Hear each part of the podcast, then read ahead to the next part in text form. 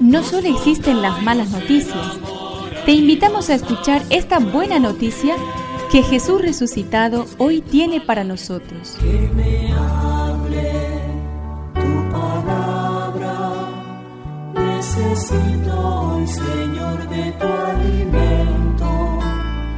Hoy en todo el mundo se escuchará esta palabra. Marcos 7 del 24 al 30. Después Jesús partió de allí y fue a la región de Tiro. Entró en una casa y no quiso que nadie lo supiera, pero no pudo permanecer oculto. Enseguida una mujer cuya hija estaba poseída por un espíritu impuro oyó hablar de él y fue a postrarse a sus pies.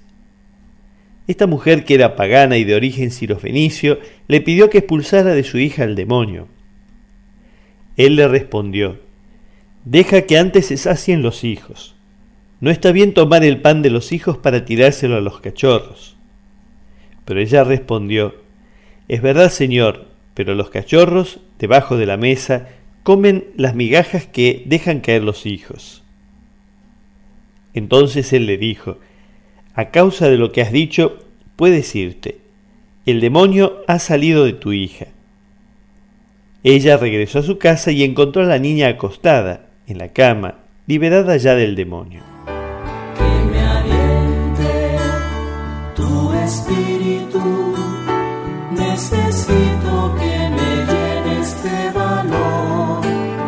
Dios no es como Internet, donde con un clic se accede a todo.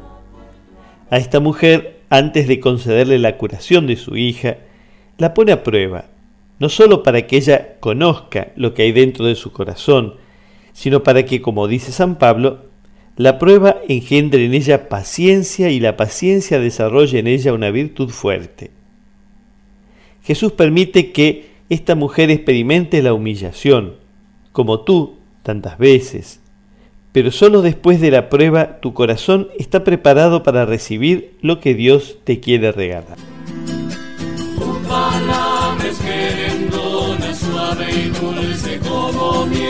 Es una contribución de la parroquia catedral para este año misionero diocesano.